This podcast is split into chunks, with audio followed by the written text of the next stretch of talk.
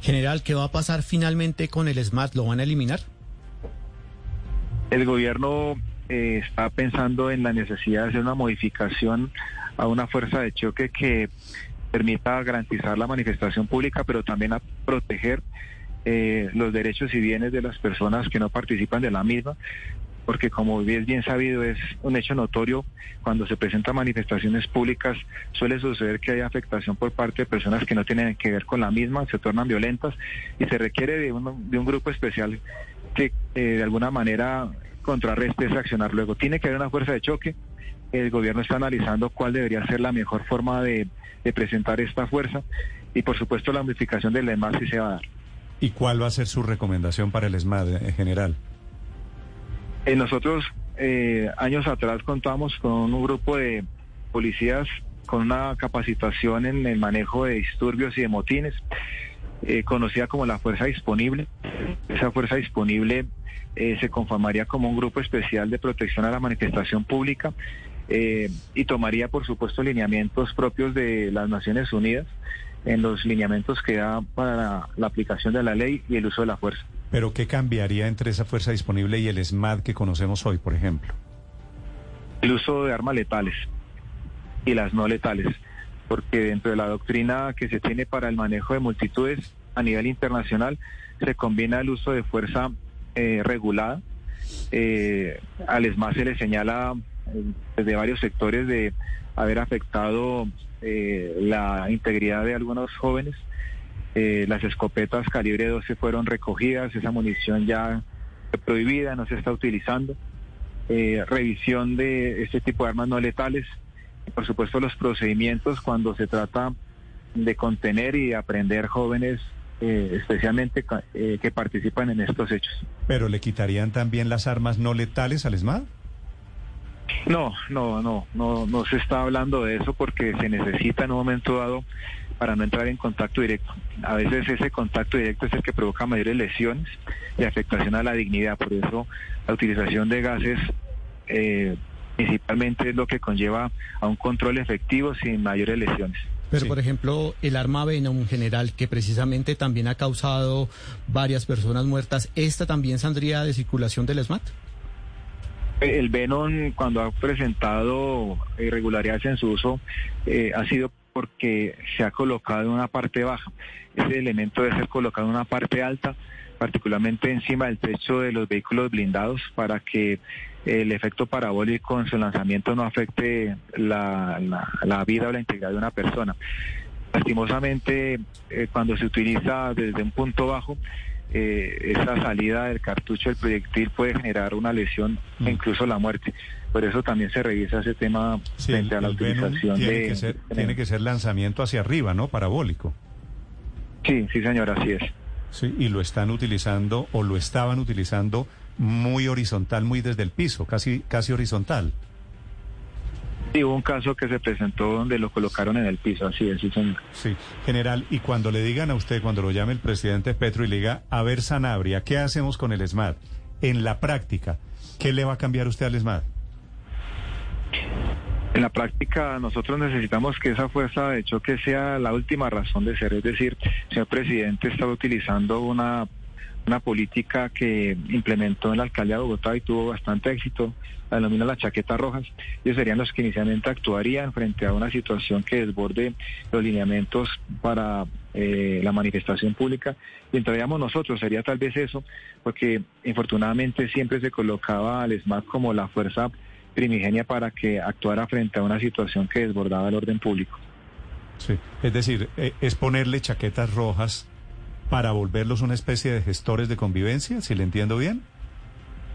Eh, no, eh, se, se busca crear un grupo especial, no al interior de la policía, sino por fuera de la policía, que cumpla esa función de diálogo y de gestión y ya cuando esto falle entraría esa fuerza reguladora de, la fuerza. ¿Y eso no existe hoy? ¿No hay, ¿No hay grupos gestores de convivencia que son los que primero van a sitios en conflicto?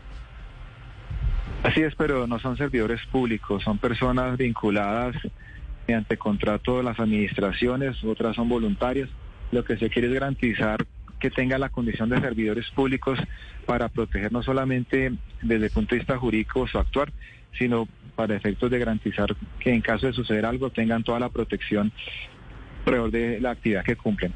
Sí, y entonces habría, habría funcionarios o agentes del ESMAD con chaqueta roja, general. No, serían fuera de la institución, no serían de la Policía Nacional. Ok, y entonces el ESMAD no sería para una primera instancia, sino una segunda instancia. Sí, tal vez incluso una tercera instancia. Seríamos la última razón para, para actuar. Sí, cambiándole qué, cuando entre que ya, ya ese es un cambio importante entrando más tarde, cambiándole qué al actual ESMAD. Eh, tenemos una propuesta en marcha que es el cambio de uniforme, eh, el cambio de color de, de la vestimenta y en los vehículos. Y también estamos adaptando vehículos blindados eh, como ambulancias para que sean estos los que ingresen por los lesionados, tanto de la fuerza pública como de los manifestantes, porque en las experiencias anteriores los vehículos de este tipo no fueron respetados y fueron atacados. Ese tipo de cosas también estamos sugiriendo. Sí. ¿Y qué hace un agente del ESMAD bajo su, su mando, General Sanabria, cuando lo ataquen con una papa bomba? Ahí tendríamos nosotros la necesidad de utilizar un mayor esfuerzo para evitar que esto suceda. Y si ocurre, tendríamos que actuar con contundencia porque eh, la vida y la integridad del policía tienen también un mayor valor y por supuesto el principio de autoridad y la seguridad eh, ciudadana se afecta con este tipo de, de hechos. Tendríamos que actuar con contundencia. Sí, general Sanabria, usted dice el primer paso es el diálogo, habría una segunda instancia y una tercera para que entre el ESMAD, pero no es tan claro, general, cuando usted dice vamos a cambiar el tipo de armamento, va a haber un tipo de uniforme.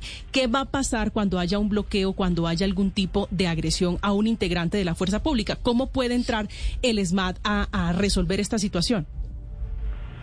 Constitucionalmente tenemos toda una garantía. La sentencia 009 de 2018 nos da todo el fundamento y nos dice en qué casos hay que disolver una manifestación pública. Incluso cuando se, se hacen manifestaciones de odio, es decir, no se ejerce violencia, sino la simple manifestación de odio da causal constitucional para disolverla. Pero frente a un tema político de actuación, nosotros tenemos que tener una regulación mayor.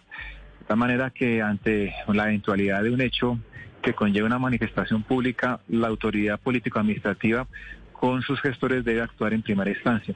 Una segunda instancia de actuación debe ser la misma comunidad que de alguna manera contenga el accionar de las personas que desbordan en violencia frente a la autoridad. Y ya el uso de la fuerza por parte de nosotros regulada de, conformidad con nuestro reglamento, que es la resolución de 1903 de 2017, que tiene unos niveles de, de acción para efectuar eh, ese uso medido de la fuerza. En, algunas partes de, del país se han presentado hechos en este momento que conllevan bloqueos, eh, invasión de tierras, y estamos siendo muy prudentes en el actuar para evitar precisamente que se hechos lamentables. Y imaginemos un escenario de esos, un bloqueo, una invasión, unos ataques a la policía. Esos agentes del ESMAD que usted se está imaginando, General Sanabria, irían con un uniforme nuevo y solamente con un escudo? Es decir, buenos días. Tenemos no solamente el tema del uniforme, sino también el uso de gases, porque esos elementos están aprobados por Naciones Unidas. De hecho, lo que exige Naciones Unidas es dar paso a esos elementos menos letales por encima de la utilización de elementos letales. Eh, hoy precisamente tenemos una capacitación con una agencia federal de los Estados Unidos, con el SMAT, para eh, dar eh, nuevas luces frente a la propuesta de mejoramiento del SMAT. Sí, pero qué capacitación en Estados Unidos si allá es donde los policías más eh, apercollan y más violan derechos humanos. Que el tema es respecto al uso de armas. Hay ocho lineamientos en esta en este punto donde los Estados Unidos ofrecen una experiencia importante en el control de multitudes. Bueno, gracias, General Sanabria, por estos minutos.